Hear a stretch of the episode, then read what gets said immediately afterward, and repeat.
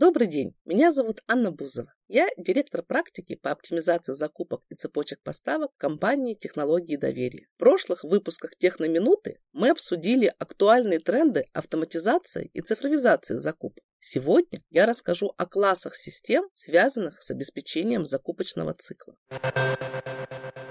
Во-первых, это SRM-системы, то есть Supplier Relationship Management Systems или системы управления поставщиками. Их часто путают с CRM-системами, то есть Customer Relationship Management Systems или системами управления отношениями с клиентами. Для обеспечения согласования закупочных документов и договоров важна система электронного документа оборота. Их принято называть ESM-системами – Enterprise Content Management Systems. Такая система может быть как частью SRM-системы, так и самостоятельной единицей. Она необходима для согласования договоров и других документов.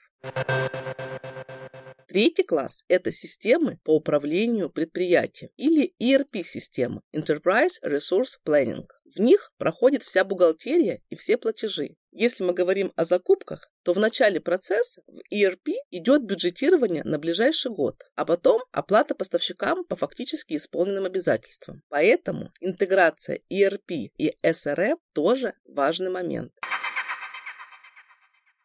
Также обратим внимание на программное обеспечение, которое относится к логистике. Это система управления складами, то есть WMS – Warehouse Management Systems, и система управления транспортом, то есть TMS – Transport Management Systems.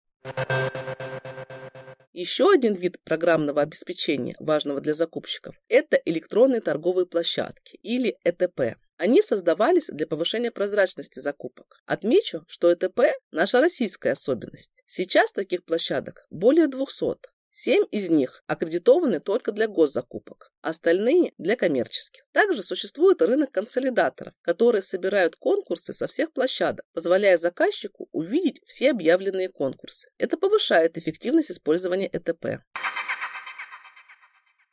Приятным дополнением к закупочным системам станут BI-системы, Business Intelligence. Они позволяют строить красивые дашборды и визуализации по управленческой отчетности. На этом сегодняшний выпуск подходит к концу. В следующий раз мы поговорим о ценности методологической проработки процесса закупок. До встречи в эфире!